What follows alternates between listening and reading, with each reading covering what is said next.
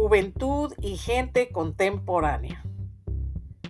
Les pregunto, ¿alguno de ustedes a través de sus vidas han visto, aunque sea por unos momentos, a un espíritu, alma en pena o a un muerto?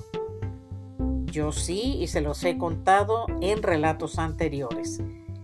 Pero les platico que en estas fechas recuerdo que en las posadas allá en México, que son fiestas navideñas tradicionales, donde se pide posada, se carga a los peregrinos, o sea, a las figuras de San José, la Virgen María y el Niño Jesús. Se pide permiso cantando de entrar a la casa donde se organiza la posada y cuando se autoriza el paso a la vivienda, comienza el fiestón. Hay piñatas, ponche, que es una bebida tradicional de frutas con algún licor, pero también la hay sin alcohol. Bueno, para los niños, pero eso era en mi tiempo. En la actualidad, no me atrevo a asegurar absolutamente nada al respecto. Aparte de la celebración, hay baile. Pero lo que me vino a la mente fue que en una posada que se celebró un 16 de diciembre allá por 1963, en el patio del tenebroso edificio donde vivimos con la abuela Clementina, yo participé cuando rompieron la piñata y me abalancé a recoger fruta y dulces que caían de esta. A la mañana siguiente, escuché a mi abuela y a la vecina de enfrente de nuestro apartamento, la señora Elena, conversar en voz baja con mi abuelita. Doña Elena comentaba que otra vez ella vio a los niñitos muertos desde su ventana, con sus ropitas antiguas, acercándose cuando se iba a romper la piñata. Yo ni ruido hice y me quedé oyendo la conversación.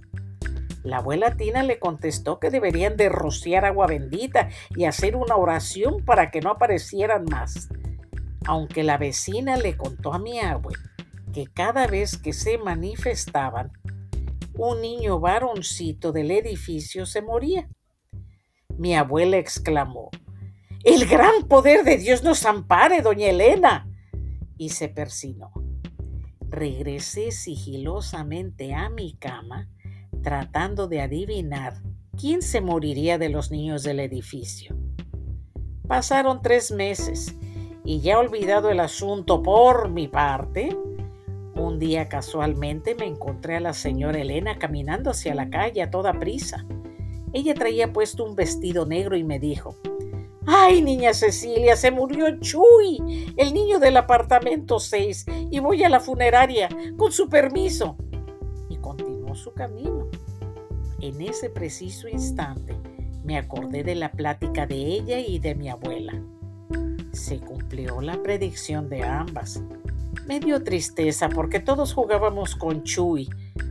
Entré al apartamento y la abuelita estaba conversando en el teléfono con alguien y dijo, pues sí, a veces se aparecen en Navidad y se llevan algún niño.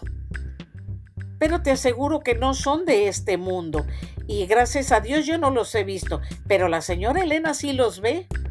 Eh, Te dejo porque ya llegó Ceci. Lo que nunca supieron, a mi parecer, es que toda esa colonia o reparto estaba edificada sobre un panteón. Y tal vez esas entidades no trascendieron en aquel tiempo. Y actualmente quizás ya no están presentes o posiblemente sigan apareciéndose por ahí en Navidad lo que sí les aseguro es que yo no tengo el menor interés de averiguarlo. Gracias mil por su tiempo para este relato. Hasta el próximo.